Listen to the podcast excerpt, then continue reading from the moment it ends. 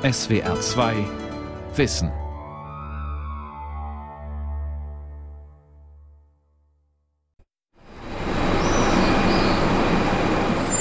Flughafen Thessaloniki steht in großen Buchstaben über den gläsernen Schiebetüren des Terminals. Bis vor kurzem hing davor noch das Wort staatlich. Aber damit ist es vorbei. Seit April 2017 betreibt der Flughafenkonzern Fraport der mehrheitlich dem Land Hessen und der Stadt Frankfurt gehört, den Flughafen.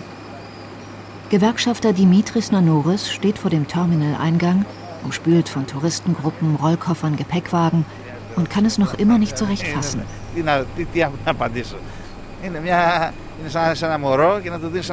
Der Verkauf des Flughafens, das sei ja so, als würde man einem Kind etwas schenken, sagt er. Das Kind müsse nichts dafür tun. Es bekomme das Geschenk einfach in die Hand gedrückt. Der kräftige kleine Mann vertritt hier in Thessaloniki die Mitarbeiter der staatlichen Flughafenbehörde, die weiterhin am Terminal beschäftigt werden. Ich bin mit der Übernahme überhaupt nicht einverstanden. Nicht nur, weil ich hier arbeite, auch als Bürger des Landes. Der Staat verliert mit dem Flughafen Einkünfte, die jetzt Fraport bekommt. Das kann sich unser Staat mit seinen Schulden eigentlich gar nicht leisten. Aufschwung mit Abstrichen. Warum Griechenland unter den Reformen leidet. Eine Sendung von Laila Knüppel und Manfred Götzke.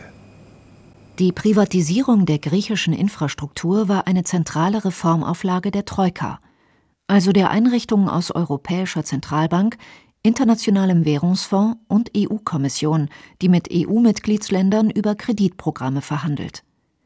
Neben den Häfen von Piräus und Thessaloniki, der Bahngesellschaft und dem Straßenbauamt sollten auch die Regionalflughäfen aus der öffentlichen in private Hand überführt werden.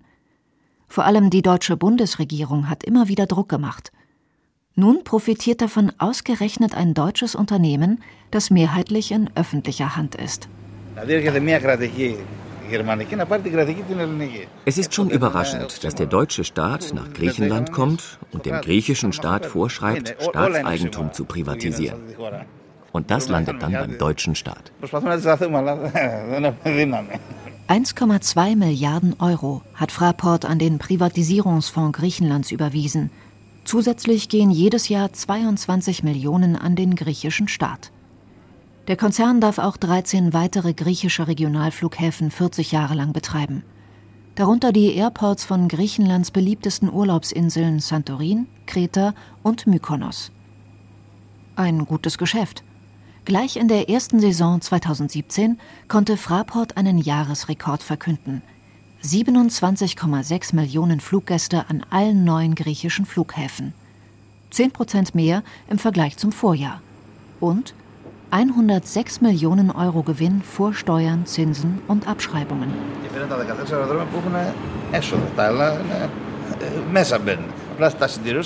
Alle 14 Flughäfen sind profitabel, im Gegensatz zu den übrigen griechischen Airports. Und die Passagierzahlen steigen hier.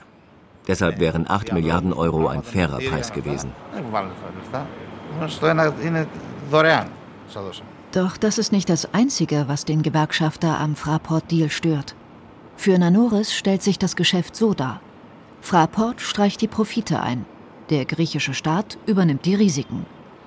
Tatsächlich steht im Konzessionsvertrag, dass der griechische Staat Flughafenmitarbeiter entschädigen muss, die Fraport nicht weiter beschäftigt. Auch wenn durch Gesetzesänderungen zusätzliche Betriebskosten entstehen, wird Fraport durch den Staat entschädigt. Und der griechische Staat soll Kosten für die Sanierungsarbeiten übernehmen, die durch mangelhafte Wartung entstanden sind. 27,5 Millionen hat der Technische Streitbeilegungsausschuss entschieden für den griechischen Staat unakzeptabel, weswegen der Fall nun vor einem internationalen Schiedsgericht ausgetragen wird. Nanoris geht ins Terminal. Hier hat sich bereits einiges verändert, seit die Deutschen den Betrieb managen. Die Toiletten werden gerade saniert, Feuermelder erneuert. Die Vorbereitungen für den Bau eines neuen zusätzlichen Terminals sind in Gang. Der Konzern hat sich vertraglich verpflichtet, 330 Millionen Euro zu investieren. Allerdings für alle 14 Flughäfen zusammen. Aufbruchstimmung kommt beim Gang durchs Terminal trotzdem nicht auf. Stattdessen verwaiste Geschäfte und geschlossene Airline-Schalter. Hier war eine Wechselstube und da war eine Gepäckverwahrung. Beide haben aufgegeben, weil sie die Miete nicht mehr zahlen konnten. Um 500 Prozent habe Fraport die Mieten für die Läden und Airline-Büros erhöht, quasi als Sofortmaßnahme. Direkt vor der Sicherheitsschleuse betreibt eine junge Frau einen Souvenirshop. Sie will zunächst nicht über Fraport sprechen, aber dann platzt es doch aus ihr heraus.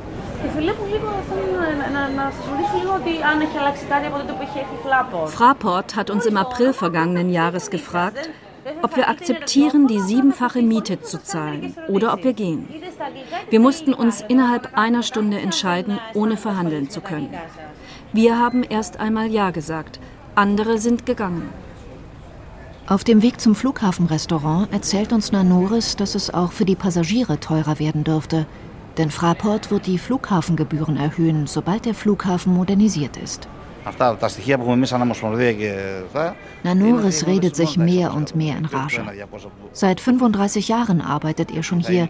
Er will, dass alles so weitergeht wie bisher. Fraport, für ihn ist dieses Unternehmen eine einzige Bedrohung. Wir werden weiter dagegen kämpfen. Für uns sind die Fraport-Leute Invasoren, keine Investoren. And we're moving on to our technical department. Janis Papasanakis führt durch die Räume seines Arbeitgebers Fraport Greece, macht auf jedes kleine Detail aufmerksam.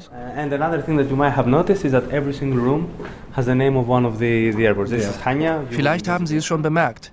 Jeder Raum hier ist nach einem unserer Flughäfen benannt. Das ist Raum Thessaloniki, da ist Chania. Wir sind in einem fünfstöckigen Glaskubus im Norden Athens. Der neue griechische Ableger des deutschen Flughafenkonzerns hat hier die zweite Etage angemietet. An den uh, Raumteilern in den Großraumbüros hängen die Pläne der 14 Flughäfen, um die sich hier alles dreht.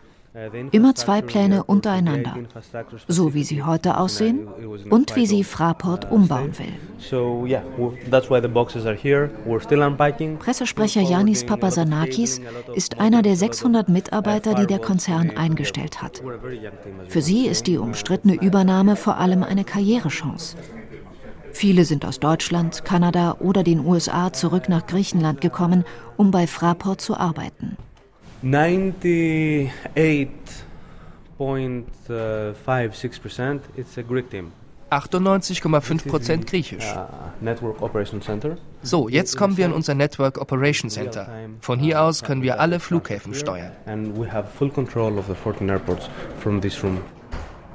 Am Ende der Runde durch die Büroetage kommen wir zum Raum Mykonos, der Konferenzraum des Vorstandsvorsitzenden Alexander Zinell. Auf dem Tisch stehen griechische Kekse und Kaffee. Die Wände sind kahl. Die Bilder von der feierlichen Übergabe der Flughäfen mit einem gequält lächelnden griechischen Ministerpräsidenten Tsipras, sie liegen noch im Nebenraum.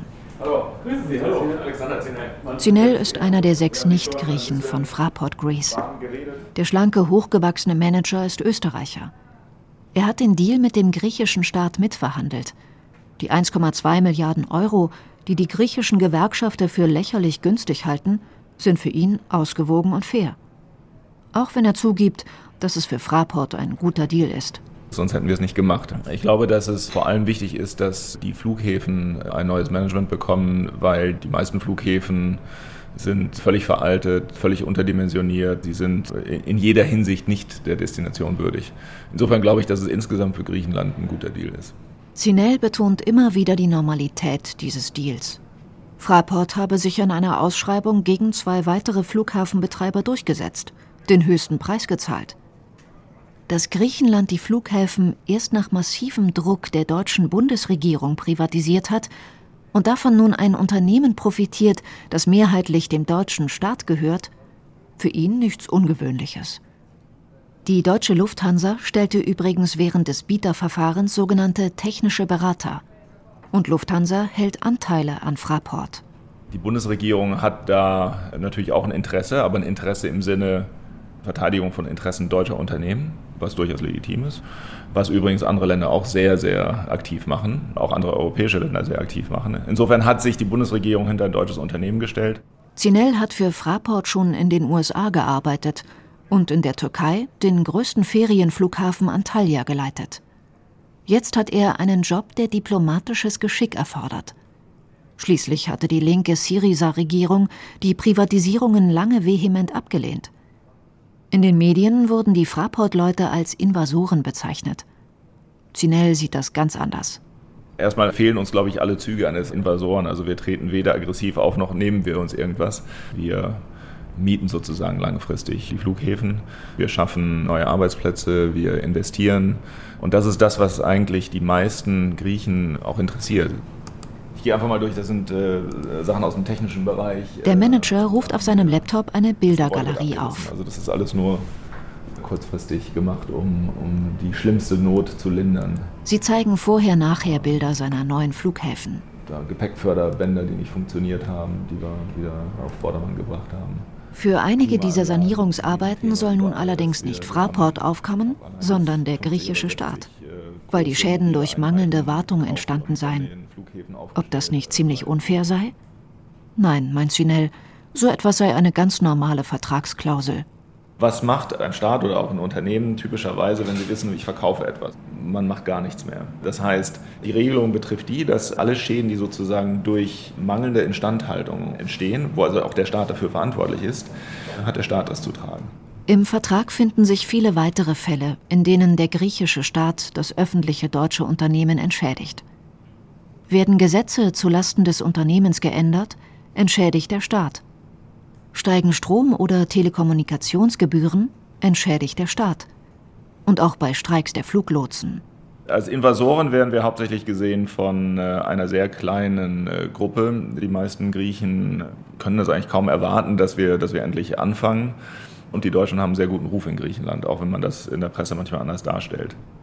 Der deutsch-griechische Ökonom Alexander Kritikos teilt Zinels Einschätzung. Die 14 Flughäfen seien komplett heruntergewirtschaftet gewesen, als Fraport sie übernommen hat. Sollte Fraport seine Zusagen einlösen, wirklich in die Airports investieren und die Kapazitäten erhöhen, könnte das den Tourismus in Griechenland ankurbeln. Insofern hat es Wachstumspotenzial, wenn Investitionen zugelassen werden und umgesetzt werden. Wir haben dadurch wirklich äh, sowohl für die Flughafen selber das Potenzial, dass dort neue, hochwertige Arbeitsplätze entstehen, dass aber auch durch diesen höheren Umsatz an Fluggästen eben auch in der Tourismusbranche in Griechenland zusätzliches Wachstum entstehen kann. Fraport ist für ihn eines der wenigen positiven Beispiele bei der Privatisierung der griechischen Infrastruktur. Ansonsten teilt der Forscher am arbeitnehmernahen Deutschen Institut für Wirtschaftsforschung die Vorbehalte vieler Griechen. Ich fürchte, man hat hier ähnlich wie bei der Privatisierung in Ostdeutschland die gleichen Fehler gemacht. Bei der Privatisierung ging es in erster Linie darum, möglichst hohe Erlöse zu erwirtschaften. Es ging sehr viel weniger darum, Zukunftsprojekte, Zukunftsprogramme zu entwickeln, die mit diesen privatisierten Unternehmen dann tatsächlich auch eine Perspektive für das Land schaffen. Auch sonst ist die griechische Wirtschaft längst nicht auf Erholungskurs, sagt Kritikos. Zwar wuchs die griechische Wirtschaft im vergangenen Jahr um zwei Prozent, auch ist die Arbeitslosigkeit leicht zurückgegangen, doch der Preis für diesen Mini-Aufschwung war hoch, denn die Löhne sind seit Beginn der Krise um 20 Prozent gesunken. Außerdem ist das leichte Wirtschaftswachstum allein auf den Tourismus zurückzuführen und auch nur darauf, dass Urlaubsziele wie die Türkei zu unsicher geworden sind. Die gesunkene Arbeitslosigkeit liegt daran, dass der Staat unter Syriza wieder mehr Leute einstellt. Damit die griechische Wirtschaft wirklich wachsen kann und für Investoren interessant wird, die nicht nur das Tafelsilber günstig aufkaufen, müsse die Regierung erstmal die Steuern und Abgaben senken. Denn die liegen für Unternehmen bei bis zu 70 Prozent. Die wichtigste derzeitige Maßnahme, die die griechische Regierung machen müsste, wäre eine Senkung der Steuersätze, sowohl der Einkommensteuersätze wie auch der Sozialabgaben, wie auch der Unternehmenssteuersätze auf ein europäisch akzeptables Niveau, so dass zum einen eben der Anreiz zum Verlassen Griechenlands äh, abnimmt und zum anderen eben die Bereitschaft da ist, Steuern zu zahlen. Man hat derzeit in beiden Richtungen eigentlich genau die, die falsche Ausrichtung eingenommen. Heißt lieber Steuern erhöht, bei der Durchsetzung nicht so gut drauf geschaut. Man sollte genau in die andere Richtung gehen, Steuern senken und Durchsetzung verbessern. Insgesamt stellt Kritikos der griechischen Regierung ein gemischtes Zeugnis aus.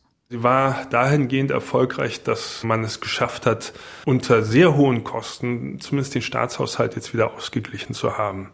Man muss sich aber fragen, ob der Weg dahin gut war.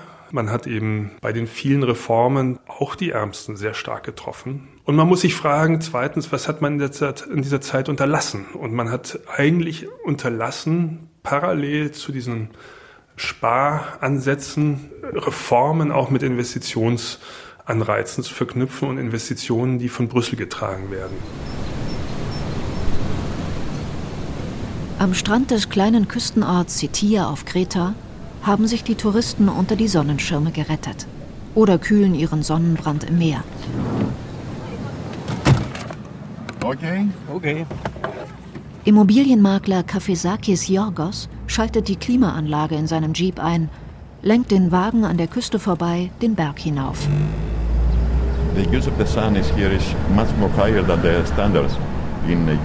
Die Sonne scheint hier sehr viel mehr als im übrigen Europa, als in Italien oder Spanien. Sehr viel mehr als normal. Für Jorgos gilt, je mehr Sonne, desto besser. Wir fahren zu einem Grundstück etwa 20 Kilometer von hier entfernt, in den Bergen, im Niemandsland. Dort möchte Jorgos Auftraggeber, der emeritierte Soziologieprofessor Dieter Otten, ein Solarthermiekraftwerk errichten. 70 Megawatt. Genug Strom für 50.000 Haushalte soll Hyperion 1 liefern. Und damit 20 Prozent des Energiebedarfs der Insel decken. Wenn es das je geben wird. Seit zehn Jahren kämpft der Deutsche bereits, damit aus seiner Vision Wirklichkeit wird. Er hat hier keine Kontakte. Und ich bin sicher, dass ich ihm sehr geholfen habe. Wenn es keinen gibt, der die Leute kennt, wie will er dann das Projekt zum Laufen bringen? Als Ausländer kann man hier nicht allein investieren. Man braucht Berater. Man kennt die Bürokratie nicht, weiß nicht, wie man all die Hindernisse überwindet. Während der Wagen sich die Serpentinenstraße hochschraubt, erzählt Jorgos, welche Unwegsamkeiten sein deutscher Auftraggeber überwinden musste. Zu Beginn hatten die Experten der neuen Athener Regulierungsbehörde für alternative Energie angeblich nicht einmal gewusst, was Solarthermie ist. Uh, für die griechische Regierung war das etwas vollkommen Neues. Bis sie herausfand, wie sie das Projekt bewerten kann, ein Komitee dafür gegründet hat, das dauerte drei Jahre to search all these things, it took them three years. Auf der Hochebene endet die Asphaltstraße, mündet in eine Schotterpiste. Hier beginne die Wildnis, scherzt Jorgos. So, let's get a stop here. Ah? Eine Wetterstation und die Schotterpisten. Mehr ist hier vom Hyperion-Projekt noch nicht zu sehen. As you can see, it's a flat area. Uh, Wie man sieht, ist es hier sehr flach oben auf dem Berg. Das ist super für das Projekt. Viel Sonne, weit weg von der Zivilisation. Ein guter Platz. Uh, Deswegen hat sich Dieter Otten wohl auch hierfür entschieden. 20.000 Solarspiegel sollen hier spätestens 2021 stehen. Jeder neun Meter hoch. Denn nun ist es soweit. Alle Anträge sind genehmigt auch chinesische Geldgeber stehen bereit. Die 300 Millionen Finanzierung ist perfekt. Nach zehn Jahren Arbeit.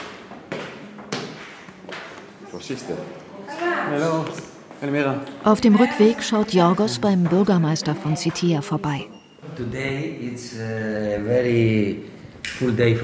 Er sei gerade aus Norditalien zurückgekommen von einer Dienstreise. Nun würden sich die Probleme hier vor Ort nur so türmen, entschuldigt Theodoros Paterakis.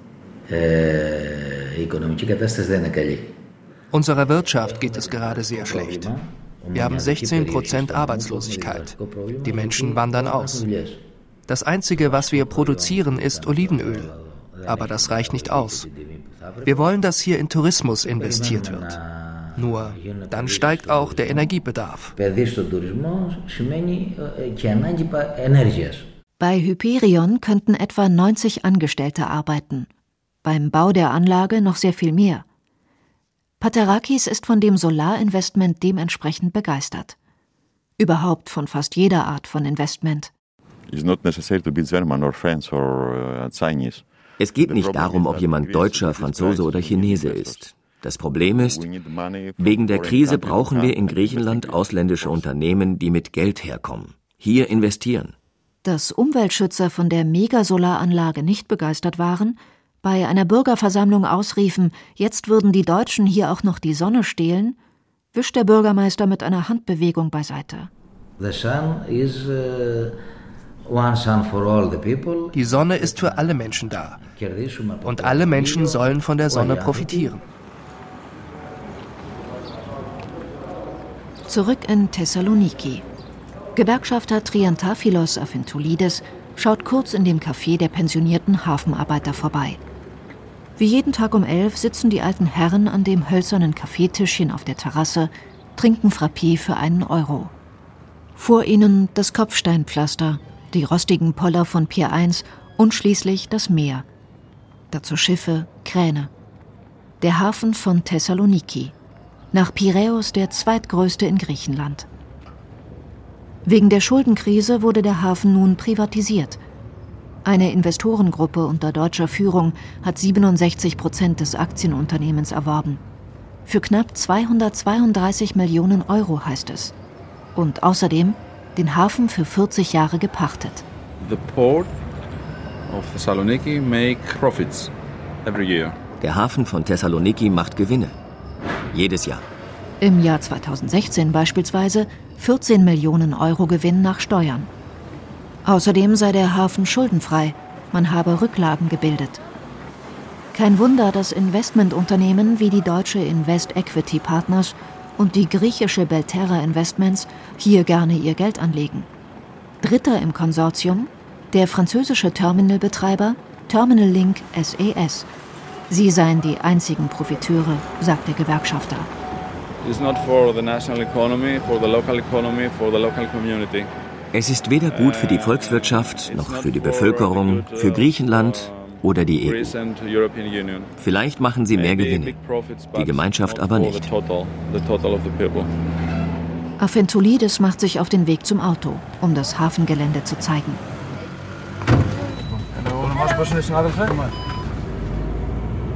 Ein paar hundert Meter geht es an Pier 2 vorbei, wo kleine Personenfähren anlegen. Dann zu den Anlagen für das Schütt- und Massengut. Es ist ein kleiner Hafen, uh, aber er ist strategisch wichtig. Es ist der größte Frachthafen des Balkanraums. Afentoulides streift sich seine gelbe Warnweste über und steigt aus. Noch hat sich nichts im Hafen geändert. Ein recht betagter Kran hebt ächzend seinen Riesengreifarm über einen Frachter. Uh, uh, Wir brauchen neue Kräne, neue Maschinen. Der Pier muss vergrößert werden. Seit Jahren schon sagt die Regierung, wartet, bis der Investor kommt. Aber das ist keine gute Firmenpolitik. Ausgearbeitete Pläne zur Modernisierung gibt es schon seit Jahrzehnten. Ausreichend Geld, um die Sanierung ohne Kredit in Angriff zu nehmen, habe der Hafen auch erwirtschaftet, meint Afintoulides. Doch als feststand, dass der Hafen privatisiert werden soll, ließ sich der griechische Staat als Hauptaktionär dicke Dividenden auszahlen. Der Staat hat dem Hafen 100 Millionen Euro genommen. Das ganze Geld, was wir zur Modernisierung von Pier 6 verwenden wollten. Dass die neuen Investoren den Hafen auf Vordermann bringen werden, bezweifelt Afentoulides. Über das deutsche Investmentunternehmen ist wenig bekannt. Das griechische Partnerunternehmen gehört einem russisch-griechischen Tabakmillionär, ein Freund Putins. Das Konsortium soll sich zu Investitionen in Höhe von 180 Millionen verpflichtet haben, um den Hafen zu modernisieren. Zu wenig, sagt Afenzoulides. Der für den Hafen ausgearbeitete Sanierungsplan sieht Ausgaben von 309 Millionen vor. Uh,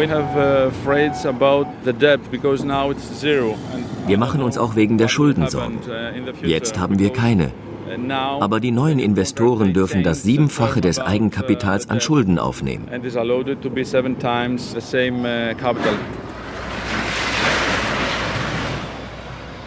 12 Uhr Schichtwechsel.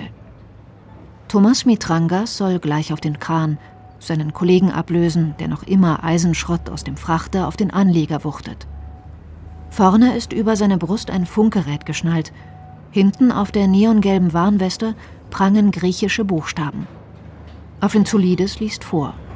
Τα λιμάνια δεν πολλούνται, ομιλέ, and that means in Greece the ports are not for sale. Natürlich habe er Angst um seinen Job, sagt Kranführer Mitrangas.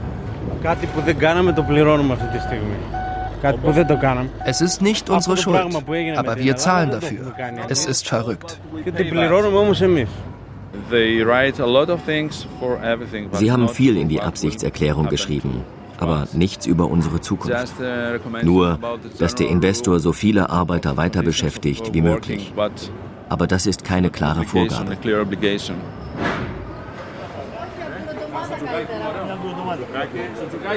Diesen Freitag, wie jeden Freitag, treffen sich einige der Arbeiter nach Dienstschluss in der Taverne direkt gegenüber des Hafens.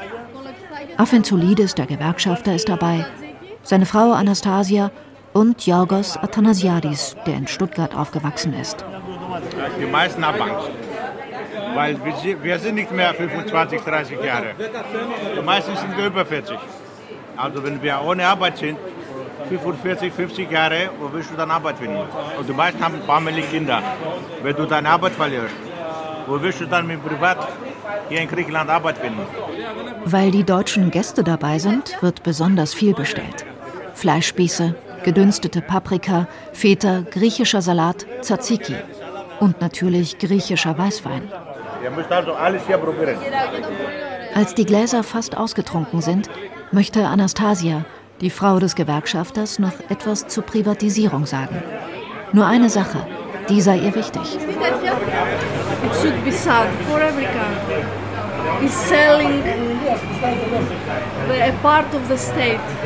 Es sollte für jedes Land traurig sein, wenn es einen Teil von sich verkaufen muss. You can sell company, okay. Man kann Unternehmen verkaufen. Okay. a Ein Haus, okay. Aber du kannst nicht etwas verkaufen, was historisch ist. is History.